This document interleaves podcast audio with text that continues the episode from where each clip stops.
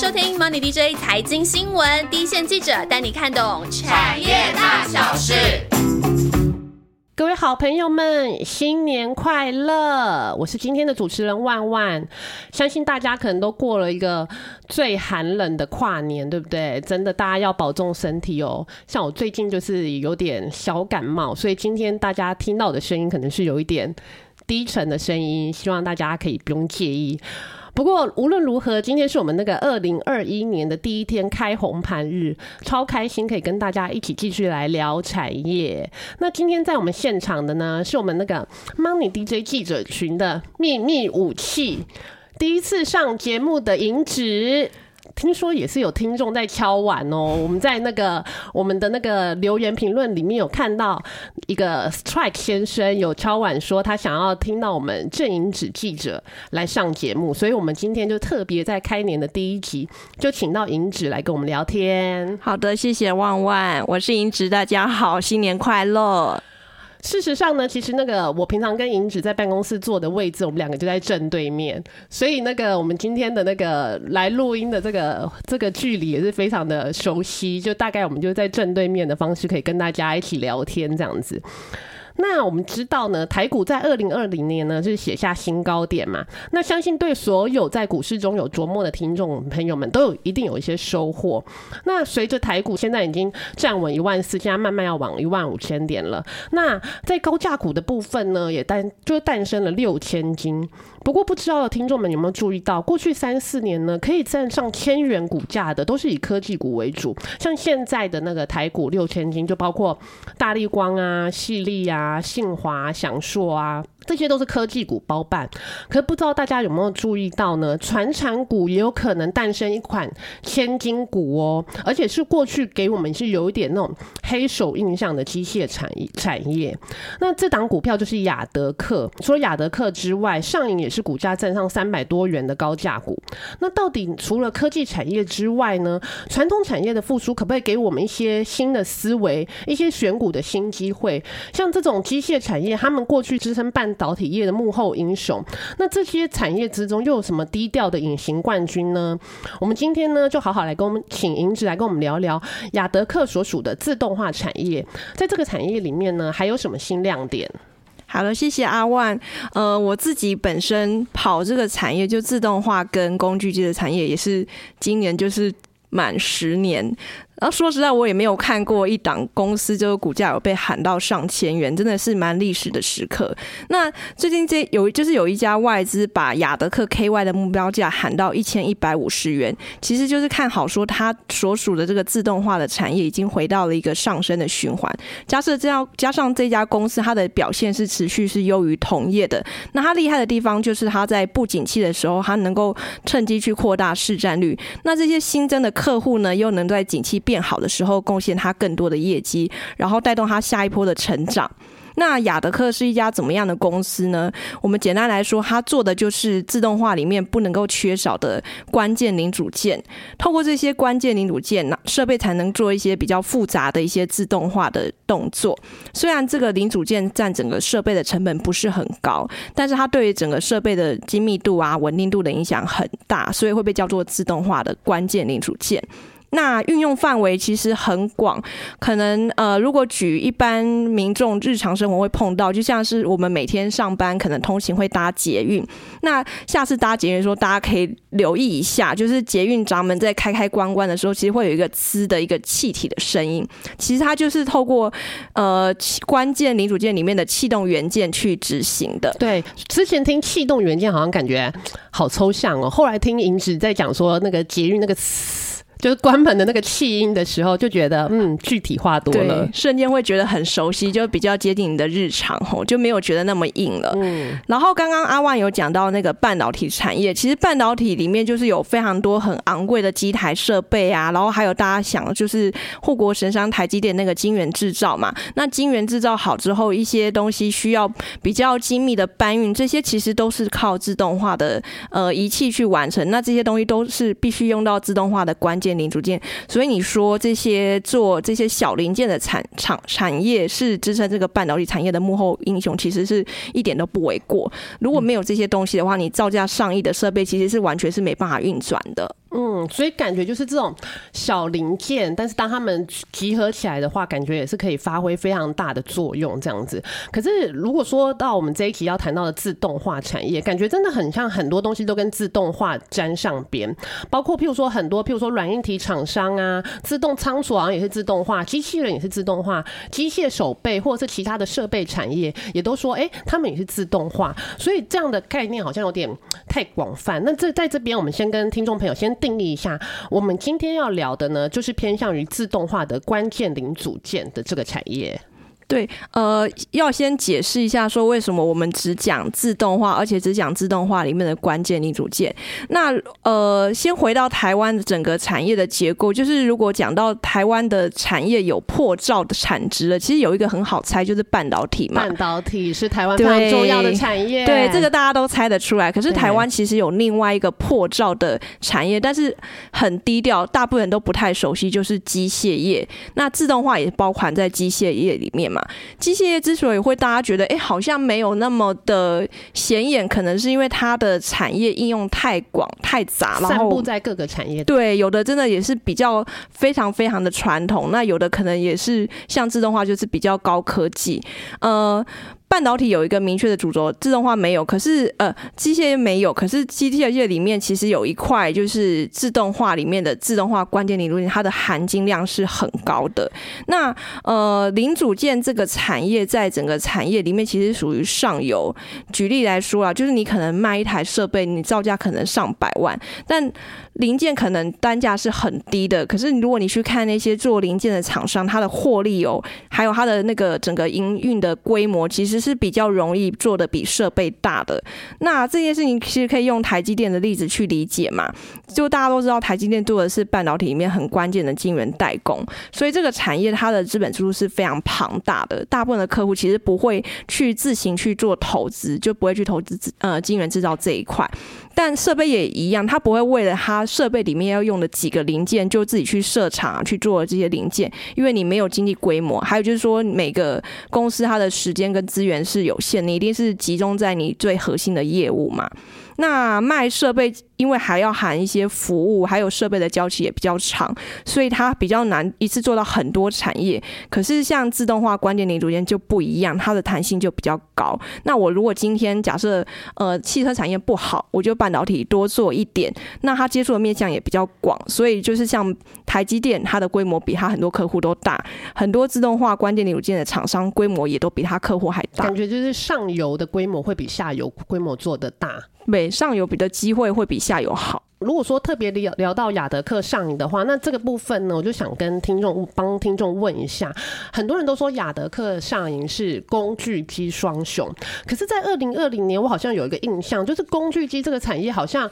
二零二零年过得很辛苦。我因为我我我自己在看产业新闻了，好像都一直有那个产业工具机的产业大佬出来说啊，就是无薪假，然后呃，今年就是亏钱呐。那为什么会有这种上下游的差异？那既然是他们。两个是工具机双雄的话，那为什么他们的获利可以这么好？上游的厂商是有什么样的免疫力吗？哦，这边要分两块来讲，就是刚刚阿万讲到说工具机这个产业很不好，这个东西真的是的确是这样，因为工具机呀，它的应用就是拿来做汽车的零组件嘛，然后航太。那因为疫情的关系，说实在，这两个产业真的最近都很不好，对，是重灾区。然后还有刚刚讲到说，像工具机这种设备，你一定要去客户端去安装，所以基本上疫情就你也不可能出国，就不能商务旅游。对，所以像很多厂商就是会说。说，哎，我二零一九年业绩都已经掉了五成，那我二零二零年结果还可以掉两三成，所以就只能放无薪假。然后也有人是说，如果比如说二零二一年再不好的话，可能三分之一的厂商都要倒闭。但工具机很很坏是没有错，可是自动化的厂商却没有那么坏，是因为什么呢？嗯，因为。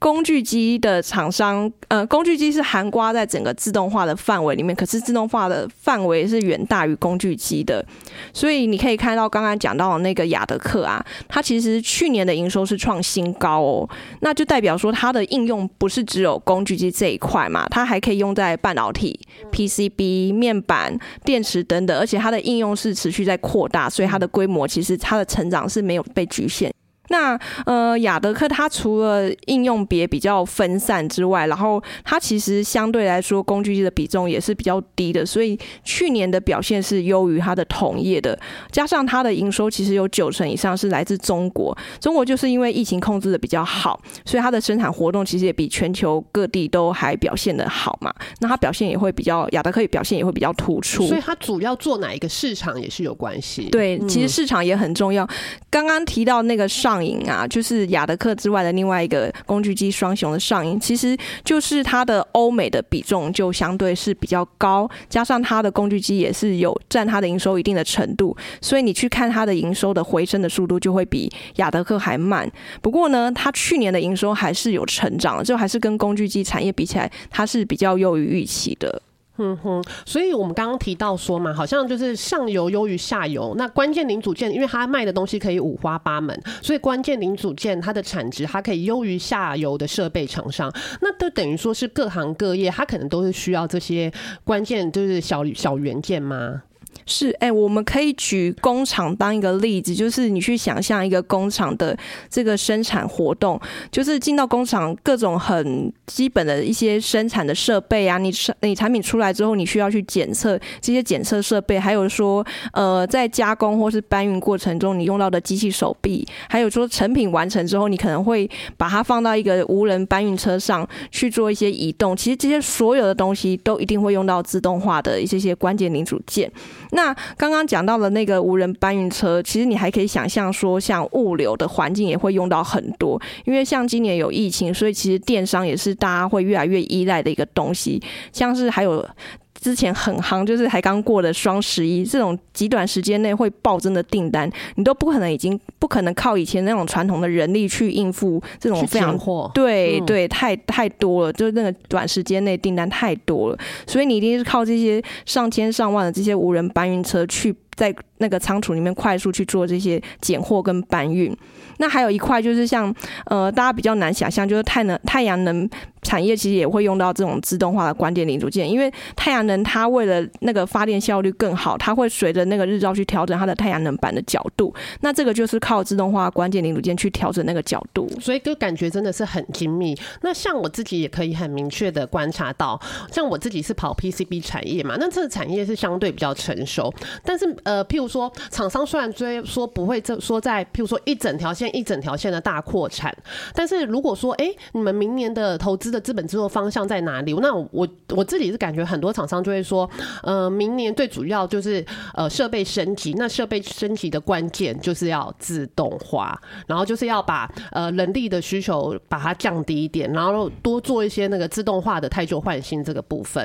那既然说这个自动化这个关键零组件它的应用很多元，那可不可以观察到一些说有没有一个产业循环？那因为感觉它就是跟着譬如说厂商跟企业的资本支出走。走的嘛，那譬如说每几年就会有一波成长的周期，我们可以观察呢。嗯，阿万的观察蛮敏锐，就是我们在看自动化的需求啊，其实呃我们会看三块，一个就是太旧换新嘛，对，就是零件通常会三到五年就会旧，所以这个是每年都有会既定发生的。那还有一个就是像你说的 PCB，它可能有看到更好的需求，它需要扩厂，所以它会额外增加自动化的需求。那还有像是说，哎，PCB 最近之所以那么好是因为五 G，那五 G 跟四 G 的很多设计是完全不一样，对，而且你很多东西可能要更精密，所以你的自动化要更升级，要 upgrade。那这种升级也是一块需求，所以自动化其实每年就是这三个需求在推动。可是我们中长期来看，这个产业的饼会越来越大，其实就跟少子化、人口老化，还有整个人工成本增加是有关的。那加是加上像今年如呃像去年的疫情的关系，所以可能有些工厂会有另类缺工，就是员工他没有办法到他应该去的地方。现在好像真的很多产业，即便疫情复苏，很多产业都好像都是在缺工。对，就是员工可能他的家是在疫情很严重的地方，所以他没有办法真的去工厂，那就会变成说劳动力很不稳定，也会让呃企业会去更依赖这个自动化。那自动化刚刚讲到说它有没有一个产业循环其实是有的，因为它也是景气循环，虽然它是一个还是持续成长的产业。我们用过去的经验来看啊，大概我们会抓三到四年是一个循环，那多头大概走两年，那空就是大概进入一个产业调整是一年到一年半的时间。可是因为这个产业是持续在成长中，所以当你下一波景气回来的时候，它通常弹的又会比前一波更高。然后我们这边可以分跟大家分享一个就是上银的小故事。上瘾它是全世界。第二大的传动元件厂，那现在的老大还是日本的厂商。日本是一个就是可以说是全球最封闭的市场，尤其像这些什么半导体啊、汽车这些供应链，就是一般来说，通常外国厂商是很难切入，尤其是台湾的厂商。我之前去采访上银集团的那个创办人朱永才先生，他就有提到，其实上银是很早以前就已经正式进入那个日本的一个汽车大厂的供应链，然后被选作。是第二供应商，可是他虽然打进去了，但是那家车厂是四年都没有跟他买过一支一支货，一支订单都没有出过。好伤心哦！对，就是认证认证了这么久，对，然后都没有实实际的贡献。那还有更伤心的，就是他也觉得半导体他们是有实力去教的，但是半导体厂商会。跟他们说他们的东西不行，但是是连试都不试就跟他们说不行，这个是非常难去突破的，因为他们工程师都已经有一些竞地的概念了嘛。可是像这个大家觉得根本就是很难突破的铜墙铁壁，其实是后来因为整个全球就是在传动元件这一块大缺货，在二零一八年的时候，那时候景气达到高峰的时候，其实你全部的产业都要自动化嘛，那你都要用到这个传动元件。所以传动元件的交期就是正常来说是三到四个月，会以就是那时候一口气拉到九个月。那原本那些日本的传动元件厂，它也交不出货啊。所以这些半导体厂商最后就是特别有很多重量级的高层，就还飞来台湾去找上影，就是希望他们能够来帮忙，然后供应这半导体产业缺的这个传动元件。然后我记得那时候朱总裁就有跟我们说过一句话，他是说你树下等久了就会有果子，可是你这个等就是不能静态的等，你要有动态的做准备，就是机会是要给那个准备好的人，对，所以他也不是说一夕之间就是哇被半导体厂厂商看到，然后就来找他，他已经做了很多的准备。那还有像是很多厂商其实都是在景气很好的时候拼命扩，可是这个产业很有趣的时候，它因为它是景气循环。嘛，你反而是要在不景气的时候，你去加强你的资本支出，所以你景气起来的时候，你才能够赶快去应应这些多的订单，就是你有多余的产能，可以去接触一些新的客户，你才能够获得最好的机会。嗯哼，所以就大概可以知道说，这个产业是每譬如说可能三四年会有一个景气循环，那景气循环的呃这一波可能又会比上一波来的弹得更高。那对台湾厂商而言，如果你有准备好的话，在第一档的时候，反而是一个你可以。就是切入其他其他市场的一个新机会。那我们就大概知道这个产业的波动之后，也大概知道说啊，自动化可能是长中长期而言呢，会是未来一个半导体啊，或者是制造业的投资的重心之一。那如果我们要更明确的知道说，有没有什么先行的参考指标，我们可以哎先闻到这个产业的味道，就知道说整个产业要起来了呢？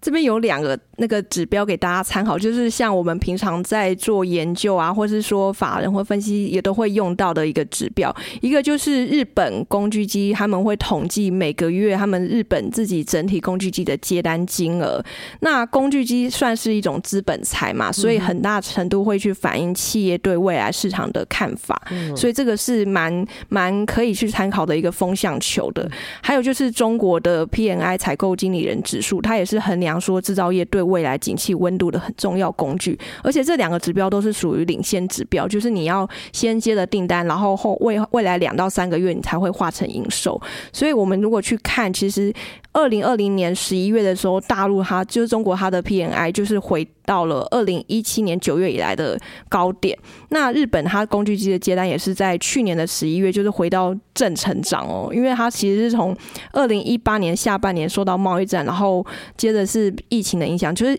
每一个月都是年减，但是去年的十一月它已经回到年增了，所以你可以看得出来，其实制造的活动是持续在复原中嗯，银子讲的这两个领先的指标非常的重要，因为。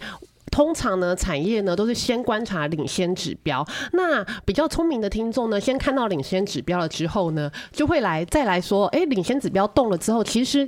其实很快的股价就会动喽。那因为呢，大家都是接单之后才出货嘛。有时候你看到营收创新高的时候，也许已经是并不是这么领先了。所以我觉得你可能要先从领先指标这个部分是先去观察，可能会对听众朋友们会更有帮助一点。那就是大概知道了那个景气的指标了之后，那选股的指标呢，是说这个产业是诶大者恒大，或者是不同的厂商可能有不同的利基型的产品，那它就有独特的地。位，那我们可以先从这个所谓的产业的代表股，从亚德克上影这个这两档股票，可以先观察一下。嗯，对，我们还是建议可以先来研究，就是自动化关键零组件比较大的厂商，因为这个产业其实也是有大着很大的趋势，所以当景气回来的时候，最好的机会一定是留给准备好的人嘛。那这些大厂其实是比小厂更有余裕，在不景气的时候先做准备。呃，介绍一下雅德克，就是前面有提到说它是气动元件厂，它在产业的地位呢，它现在是中国第二大的气动元件厂，那排名第一位的就。也还是日本厂商，可是他现在排在第二，那后面的就是他已经超过第三名，第三名是一家德国厂商，所以他现在是等于说做二万万一了，然后已经超越德国厂商。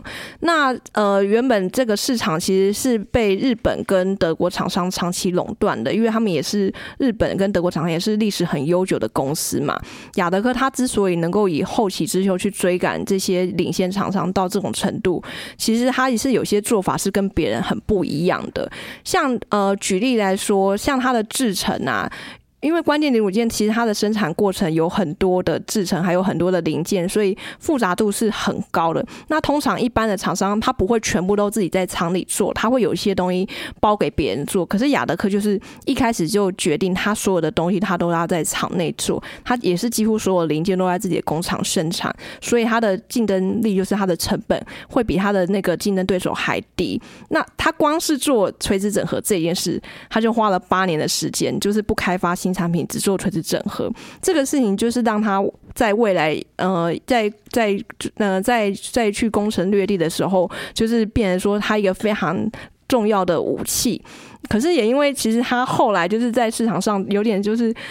一路冲冲太快，结果变成说老大日本厂商就注意到这个问题，就以前还发起过一个叫做“消灭雅德克”的作战计划，因为通常大厂会有价格优势，他就透过去砍价，把价格砍到就是说大家都小厂几乎都不会赚，想要用这一招去逼退雅德克，结果呢这些。小厂退出市场之后，雅德克反而去趁机抢这些小厂的市占率，雅德克市占率反而就是这样子上去。那最后这个日常也是后来就是没有办法透过这一招把雅德克击垮，这个计划就失败了。对，所以就是杀不死你的，让你更强嘛。雅德克就是稳稳稳的就坐在这个第二名，而且还追过那个德国厂商。那雅德克刚刚也提到说，他做的是气动元件，就简单来说，气动元件就是用空气当做动力啦。然后前面讲到了。的上瘾啊，他做的是传动元件，传动元件是靠马达当做动力的，所以马达是要用电嘛，那所以传动元件就是靠电当动力。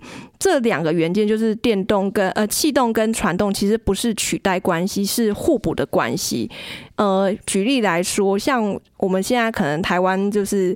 呃，今年代工大厂他们可能往什么三纳米、五纳米或者一纳米、二纳米这种去发展，这种很先进的封装啊，它都要在高度真空的环境去进行，所以就不能用气动元件，因为气动元件它可能它的气体里面会有一些你看不到的杂质。可是因为气动元件的那个价格很低，然后它的种类跟规格就是有好几万种，所以有点像乐高积木这样，你可以去拼，就会给自动化生产比较大的弹性。所以这两个产品其实是在实际生产。的呃工厂里面是互，就是两个都会看到，他们两个是互补的关系。呃，上银跟雅德科他们虽然做的产品是不一样，可是我自己观察，他们在经营的策略上其实是同大于异。第一个就是说，他们都非常讲究这个制成的高度垂直整合，所以你很重要的零件啊，你一定是在厂内自己做嘛。那你这样子，你的成本、呃，你的品质，然后你的成本，还有你的交期才会很有竞争力。那第二个很重要的就是，他们其实都不想要做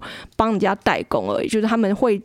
一开始就是很立定，就是说要做自有品牌这一块，因为你做到自有品牌，你才可能延伸到去定规格。那上影的那个创办人朱永才，他有一句口头禅啊，就是他有很多 slogan，对，每次去参加他们公司的活动，或是去法说会，我觉得法人应该也听到，就是耳朵都长茧，就是他会讲，我就是十年铸一件，对。对，就是我为了一个产品，我能够花十年的时间去投资。他有一种是就是蹲久了就是你的人对对。对，因为你能够做到这件事情的人很少，所以对蹲久了你就会成功，别人都不做你就去做。所以像过去啊。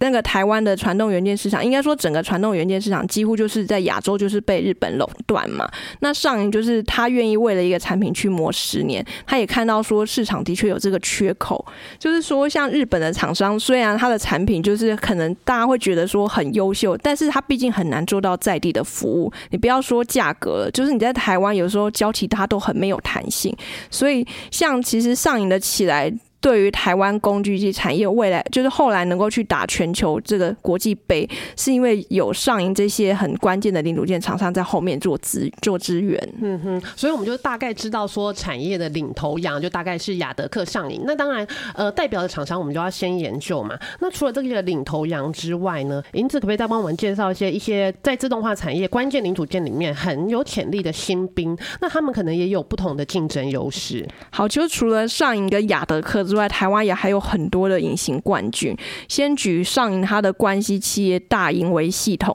这家公司很不简单哦，它是全球前三大的半导体设备的重要供应商。所以它就是因为真的，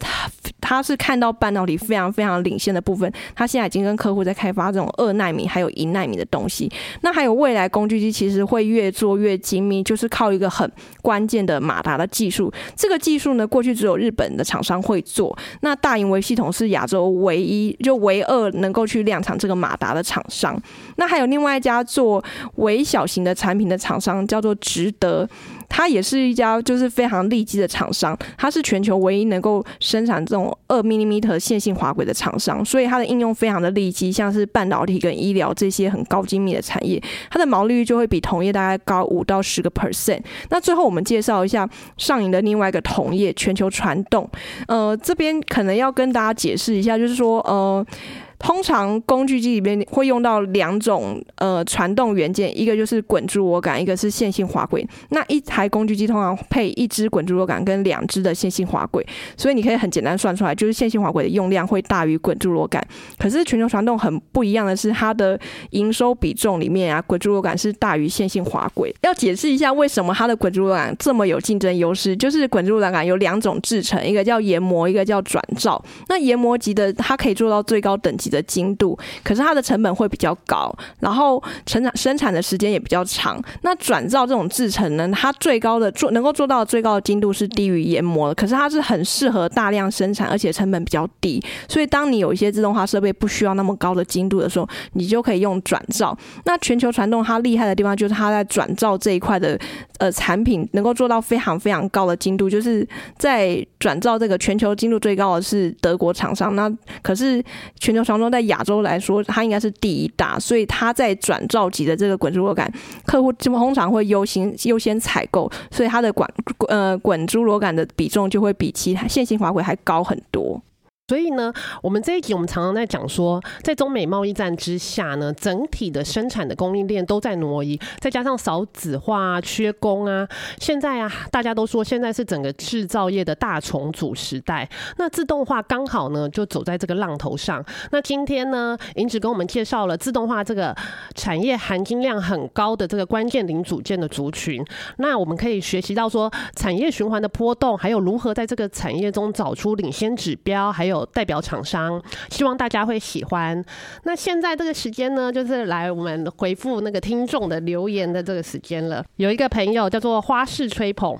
他有跟我们提到说，我们节目是一个相见恨晚的好节目，专业又有小故事，以后听 Doris 法说会更加亲切了。我想你可能在讲那个我们环球金的那一集，那一集就是刚好也是那个万万在讲的。那很谢谢你喜欢我们的小故事，其实我还有很多 Doris 的小故事。可以分享。也许以后有机会的话，你继续听，你继续听的话，我一定可以跟你分享更多 Doris 的小故事。